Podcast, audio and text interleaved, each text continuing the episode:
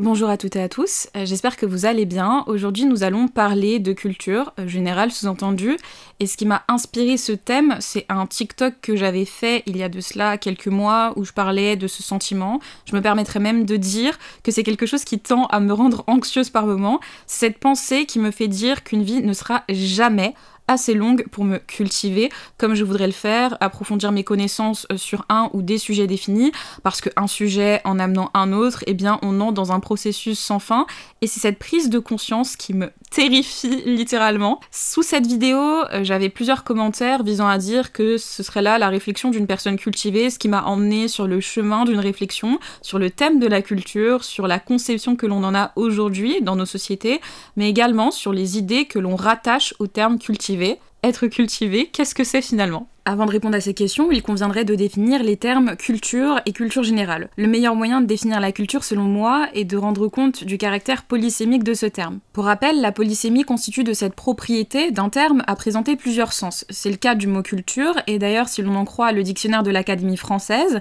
eh bien on observe une évolution du sens donné au mot culture dans le temps. Au XIIe siècle, on a culture que l'on pourrait relier au terme latin cultura, dérivé du verbe colo, colere, qui signifie cultiver.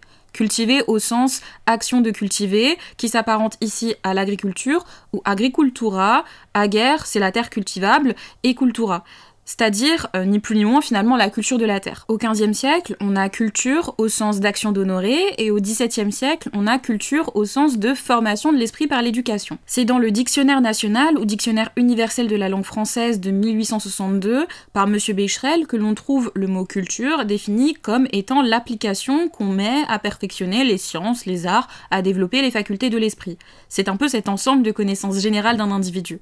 Au premier plan, on a les connaissances scientifiques qui se retrouver et c'est ce que l'on va appeler aujourd'hui la culture générale. Dans le dictionnaire Larousse, maintenant, on définit la culture comme premièrement un enrichissement de l'esprit par des exercices intellectuels, deuxièmement des connaissances dans un domaine particulier, et enfin un ensemble des phénomènes matériels et idéologiques qui caractérisent un groupe ethnique ou une nation, une civilisation, par opposition à un autre groupe ou à une autre nation. Ce dernier sens, on le doit au petit Larousse de 1980 qui va apporter une information importante à la notion de culture, l'aspect collectif, et ce en plus de l'aspect individuel, avec les notions religieuses et sociales. Le terme peut alors revêtir l'un ou l'autre sens, mais la proximité des domaines d'utilisation de chacun renforce l'ambiguïté qu'il caractérise. Ce n'est pas nécessairement le cas dans d'autres langues, comme l'allemand par exemple, où on a deux termes, Bildung et Kultur. Bildung, c'est la culture au sens de l'instruction des connaissances, ce que l'on appelle en français la culture générale. Là où Kultur, c'est la culture au sens de cet ensemble de caractéristiques partagées par des individus du même groupe, ce qui va constituer de ce ciment qui les lie en un sens et façonne leur identité. Ces échanges d'idées entre l'Allemagne et la France ont participé à la modification du sens premier du terme culture en langue française, et cette seconde définition est venue presque supplanter l'ancienne dans une moindre mesure, quand bien même aujourd'hui les dictionnaires font état des deux définitions, avec la culture dite individuelle, correspondant à cette culture propre à chacun, le fruit d'une construction personnelle de connaissances donnant lieu à la culture générale, et la culture dite collective, c'est-à-dire la culture d'un peuple, son identité culturelle, qui va correspondre à différents éléments comme l'histoire, l'art, etc. Et cet aspect observe une évolution que l'on pourrait qualifier de lente, contrairement à la culture individuelle, car figée dans le passé du fait du lien qu'elle entretient avec l'histoire. Ce qui est intéressant à observer ici, c'est premièrement le fait que la culture collective se caractérise, comme on a pu le voir, par une forme de stabilité que l'on pourrait même qualifier de rigidité, et malheureusement cela peut soit freiner le développement de cette culture individuelle ou mener au développement de ce que l'on va appeler les contre-cultures, ces mouvements culturels contestataires qui peuvent exister simultanément au sein d'une même société, Serait-ce le cas euh, avec la culture individuelle, qui, pour rappel, comporte une dimension dite d'élaboration et de construction de ce fait? Euh, Non, en aucune façon. Deuxièmement, la place des sciences dans cette culture individuelle, comme collective, dans la mesure où ces sciences se distinguent euh, d'une certaine manière par leur caractère évolutif, bien que pas rattachées dans l'imaginaire collectif à cette dite culture, alors qu'elle en constitue l'une de ses composantes principales. C'est par l'art, c'est par l'histoire que ces concepts se rejoignent dans la mesure où la connaissance des arts ainsi que des différentes cultures sont inclus dans la culture individuelle et affiliés à la culture collective à laquelle un individu va s'apparenter. C'est là qu'on observe ce point presque d'imbrication de ces deux concepts, car la culture, bien qu'individuelle, est comprise dans le large ensemble de connaissances de la culture collective dont on dépend en tant qu'individu, et de ce fait, on peut voir la culture comme un compromis entre ces deux réalités, ces deux visions qui semblaient plutôt se démarquer par leur caractère dichotomique. Et ça amène tellement de questions subsidiaires un peu plus axées philosophie, euh, comme euh, la culture est-elle propre de l'homme? La culture serait-elle la nature de l'homme? Mais encore, est-ce que la nature fait l'homme? Pourquoi cela? Eh bien parce qu'en philosophie, le mot culture va désigner ce qui est différent de la nature, là où en sociologie, on va plus définir cela comme ce qui va être commun à un groupe d'individus. En ce sens, j'ai choisi d'articuler cet épisode de la manière suivante. Euh, premièrement, je vais parler de la culture en philosophie, deuxièmement de la culture en sociologie, et enfin répondre à la question suivante, c'est-à-dire est-ce que la conception qu'on a d'une personne cultivée dans nos sociétés ne serait-elle pas guidée par le classisme? Parmi les points que je trouve intéressants dans cette analyse philosophique de la culture, on a euh, premièrement la différence entre nature et culture chez l'homme, bien entendu. Comme on a pu le voir, le terme culture se caractérise par sa polysémie, et tous les sens sont dérivés de sa signification première, culture de la terre. La culture pourrait donc, dans un premier temps, être comprise comme ce qui s'oppose à la nature. La dualité caractérisant l'homme se matérialiserait ainsi, c'est-à-dire avec un côté qui relève du naturel, l'inné, inné qui nous vient d'ailleurs du latin inascor qui signifie naître dans, et un autre qui relèverait de la culture et donc de facto de l'apprentissage. On a pu voir également plus tôt qu'en dépit de sa signification première, désignant l'action de cultiver la terre, reliée donc ici à l'agriculture, ce terme a pris un sens beaucoup plus large en intégrant ces activités qui sortent des déterminismes naturels, issus donc ici d'une forme de réflexion. C'est ce qui oppose la culture à la nature, son caractère acquis. Une distinction se fait donc entre les lois de la nature et celles des hommes, ces normes sociales et culturelles liées intrinsèquement à une forme d'obéissance aux règles établies. Tout ceci nous fait arriver au deuxième point, c'est-à-dire est-ce que la culture serait ce qui distingue l'homme des autres êtres vivants? Et ce, par cette analyse de la manière dont l'homme serait partagé entre instinct et intelligence. Alors déjà, vous me direz, et à juste titre, qu'est-ce que l'instinct? Instinct vient du latin instinctus qui signifie impulsion, ce serait donc cette part héréditaire et innée des tendances comportementales de l'homme et des animaux, cette impulsion qui détermine l'homme dans ses actes et ses comportements, et ici je vous dis instinct de survie, je suis sûre que cela vous parle nécessairement.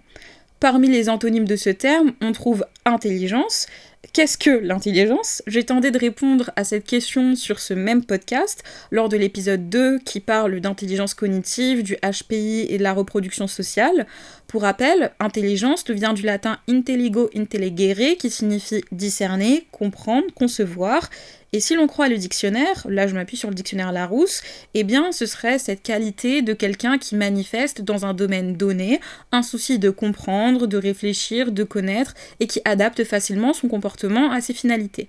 La différence entre instinct et intelligence nous permet plus aisément de comprendre en quoi la culture serait ce qui distingue l'homme des autres êtres vivants. Là où le comportement des animaux serait entièrement régi par l'instinct, l'homme est plus déterminé par son intellect et de facto par la culture qui en émane. Le langage en est la preuve, c'est par définition cette capacité observée chez tous les hommes d'exprimer leurs pensées et de communiquer au moyen d'un système de signes vocaux et éventuellement graphiques. En d'autres termes, la manière dont nous communiquons traduit cette intelligence. Enfin, pour ce qu'il en est du dernier point, que je trouve particulièrement intéressant, euh, c'est celui qui nous emmène à réfléchir sur la problématique suivante, c'est-à-dire la culture est-elle propre de l'homme? Pourquoi cela? Parce que pour comprendre en quoi l'homme est un être de culture, eh bien il nous faut mettre en évidence ce qui le fait sortir de la nature, montrer que la nature ne fait pas complètement l'homme. Celui-ci rend le monde habitable en le transformant là où l'animal ne fait que l'habiter. C'est cette idée que la culture est indissociable de la nécessité pour l'homme de rendre le monde habitable que souligne Anna Arendt dans Between Past and Future, ou La crise de la culture en français, un ouvrage dans lequel elle explore divers aspects de la société moderne et examine la crise culturelle qui affecte la société contemporaine selon elle. D'ailleurs, il n'est pas question uniquement de cette crise de la culture dans son ouvrage, cette dite crise découlerait en partie de la perte de sens commun, de la dégradation de la culture et de la pensée dans le monde moderne. Pourquoi cela? Eh bien parce qu'on observe une fragmentation de la culture moderne, de son déracinement en un sens, ce qui induit une incapacité à transmettre cet héritage commun, conduisant inévitablement à des phénomènes de massification, c'est-à-dire cette adaptation d'un phénomène au grand nombre, donc par conséquent une suppression de ses euh, caractères différenciés, du moins de ceux qu'il présentait, mais également de standardisation de la culture avec des individus de plus en plus accaparés, disons, par des préoccupations matérialistes, matérialistes au sens marxiste du terme. Une culture qui se voudrait authentique favorise le contraire de la standardisation, c'est-à-dire la pensée indépendante, mais aussi la discussion, le dialogue, ce qui pousserait les individus à ne pas se contenter d'absorber les informations de manière passive, comme on peut d'ailleurs l'observer aujourd'hui, et c'est encore plus vrai à l'ère des réseaux sociaux, des chaînes d'information en continu, etc. Ce qu'il faut se dire, ce qu'il faut garder en tête, c'est que dans ces conditions, eh le débat constitue d'un outil qui va en ce sens, le fait de pouvoir préserver un espace où l'on puisse interagir, finalement, va constituer du ciment d'une société démocratique. En définitive, la crise de la culture contemporaine réside donc pour Arendt dans la perte de la capacité à penser de manière critique, à maintenir un dialogue authentique et à préserver les fondements d'une culture commune qui transcende les intérêts individuels et matérialistes. Pour toutes ces raisons d'ailleurs, je vous encourage vivement à lire son livre. Qu'en est-il maintenant de la culture en sociologie? Avant toute chose, euh, je voulais introduire cette partie en parlant d'une organisation que vous connaissez très certainement toutes et tous, c'est United Nations Educational, Scientific and Cultural Organization, ou UNESCO. C'est une institution de l'Organisation des Nations Unies, euh, créée le 16 novembre 1945 à la suite des dégâts et des massacres de la Seconde Guerre mondiale. Si l'on en croit à la convention créant cette institution, et euh, plus particulièrement son article 1er, but et fonction, elle a pour objectif de contribuer au maintien de la paix et de la sécurité en resserrant par l'éducation, la science et la culture la collaboration entre nations. Les premiers programmes de l'UNESCO dans ce domaine reflétaient la situation politique et sociale du monde dans une période d'après-guerre d'une part et de décolonisation d'autre part. En 1982, la question de la culture se pose plus que jamais. Elle gagne en importance, notamment dans ce contexte de réaffirmation. Euh, par ailleurs, plusieurs pays commencent à considérer la culture comme un élément indispensable à leur bon développement. D'autres en font même depuis un certain temps un élément dit de soft power. Cette importance accrue euh, accordée à la culture est sans doute en lien avec la tendance à l'uniformisation des goûts et des modes de vie qui se manifestent dans le monde entier, ce qui fait écho d'ailleurs au livre d'Arendt dont on parlait plus tôt. C'est dans ce contexte que va se tenir au Mexique du 26 juillet au 5 août 1982 une conférence qui va se nommer Mondia Cult. Elle donnera à des décideurs, des administrateurs et des personnalités du monde culturel l'occasion de penser ces problèmes fondamentaux de la culture dans le monde qui leur est contemporain et de formuler des pistes de réflexion sur des actions ayant pour but de renforcer la dimension culturelle du développement et de faciliter la coopération culturelle internationale. Sur la page de l'UNESCO traitant de cette conférence, nous pouvons lire la chose suivante la conférence rejeta unanimement toute hiérarchie entre les cultures, du fait que rien ne peut justifier la discrimination entre culture supérieure et culture inférieure, et réaffirma le devoir qui incombe à chacun de respecter toutes les cultures. Elle souligna le fait que l'identité culturelle était la défense des traditions, de l'histoire et des valeurs morales, spirituelles et éthiques transmises par les générations passées. Il y a eu une véritable redéfinition de la culture lors de cette conférence.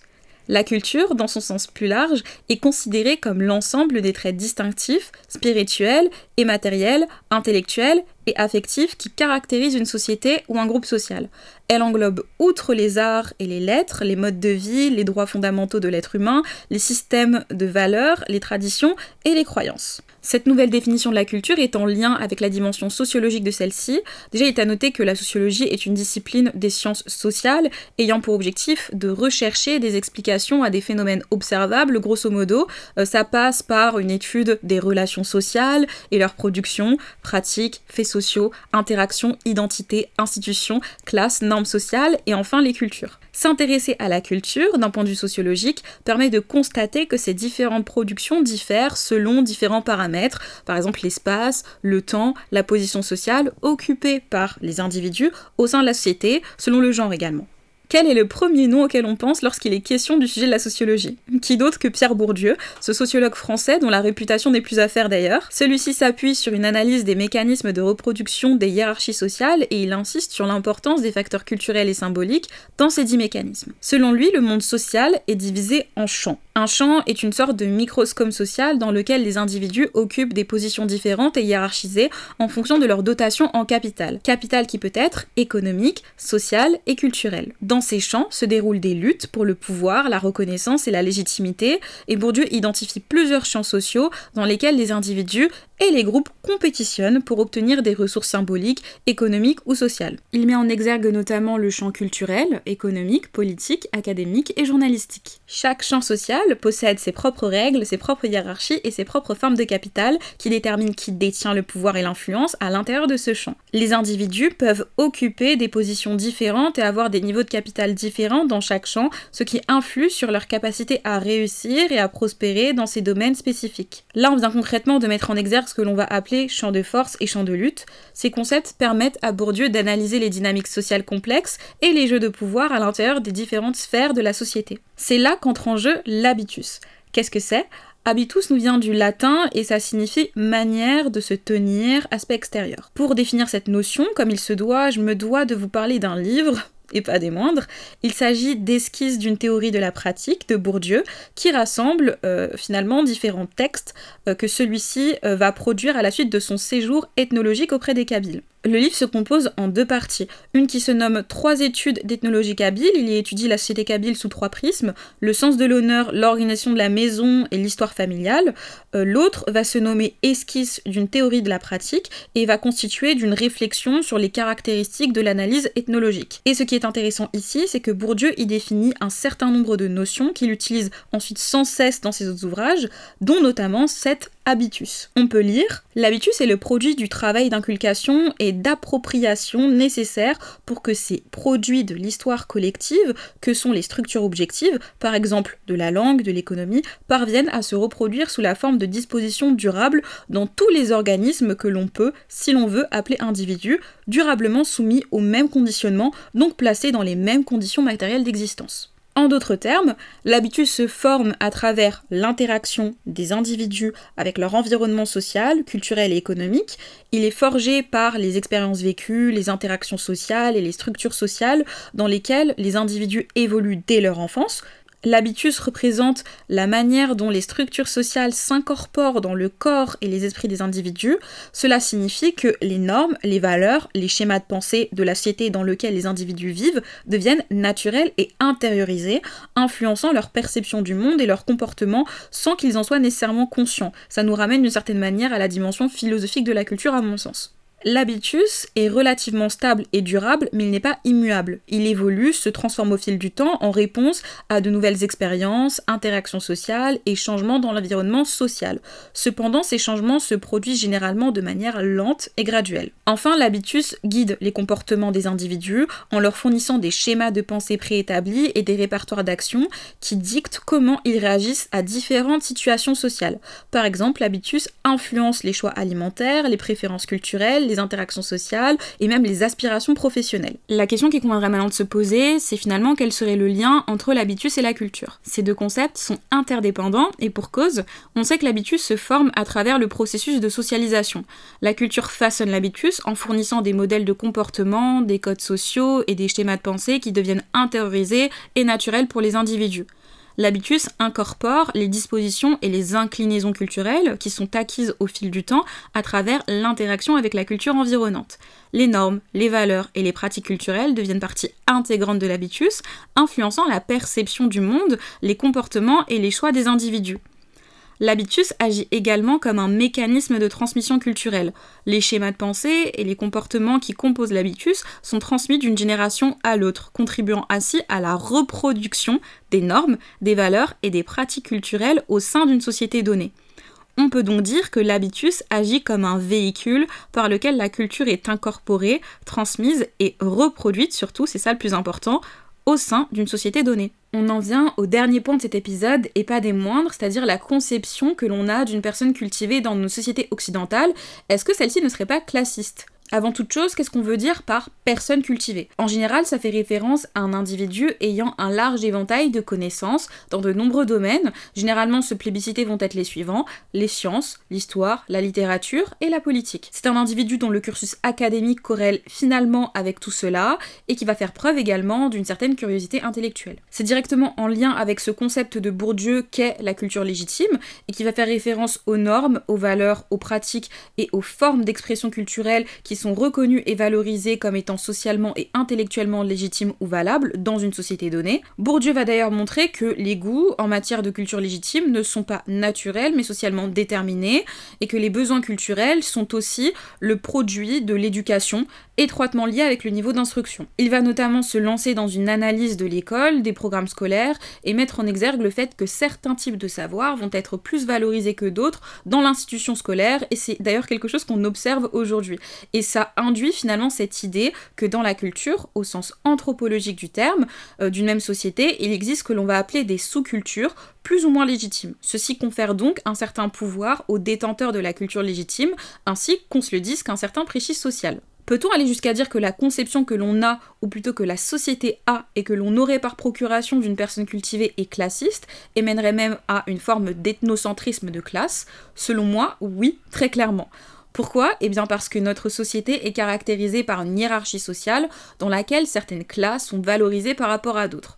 On avait parlé du capital plus tôt en tentant d'expliquer cette notion de champ, un champ étant ici une sorte de microscope social dans lequel les individus occupent des positions différentes et hiérarchisées en fonction de leur dotation en capital, capital qui peut être économique, social et culturel. Rappelons d'ailleurs que c'est encore à Bourdieu que l'on doit cette distinction.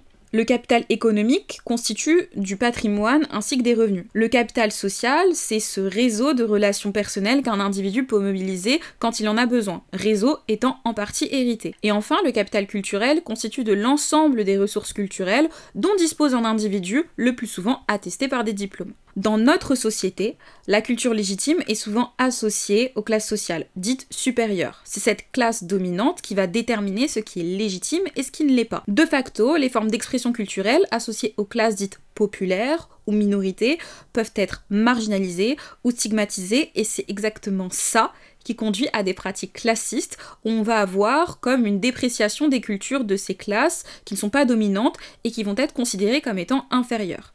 La culture légitime serait donc une culture dite bourgeoise et les élites disposent du plus grand capital culturel et donc du pouvoir de jouer sur le processus de légitimation de la culture. Processus impliquant des institutions, des médias, une industrie aux mains de cette élite. C'est elle finalement qui est décisionnaire. C'est la raison pour laquelle j'ai tendance à répondre de manière assez nuancée lorsque l'on me pose la question qu'est-ce qu'une personne cultivée selon toi? Parce que cette question sous-entend finalement une autre question selon qui? Selon moi? Ou selon ceux à qui on a donné le pouvoir de déterminer ce qui est légitime ou non. Et voilà, ce sont sur ces mots que je vais clôturer l'épisode d'aujourd'hui. On a abordé un sujet, à mon sens, plus qu'intéressant, et euh, on l'a vu sous plusieurs prismes, c'est-à-dire l'analyse euh, philosophique et l'analyse sociologique, qui est à mon sens la plus intéressante, mais tout est une question de point de vue et de goût. N'hésitez pas à me faire des retours sur Instagram ou TikTok, mais surtout à me proposer des idées d'épisodes si vous voulez que j'aborde un thème en particulier ou une notion. Et sur ce, je vous dis à bientôt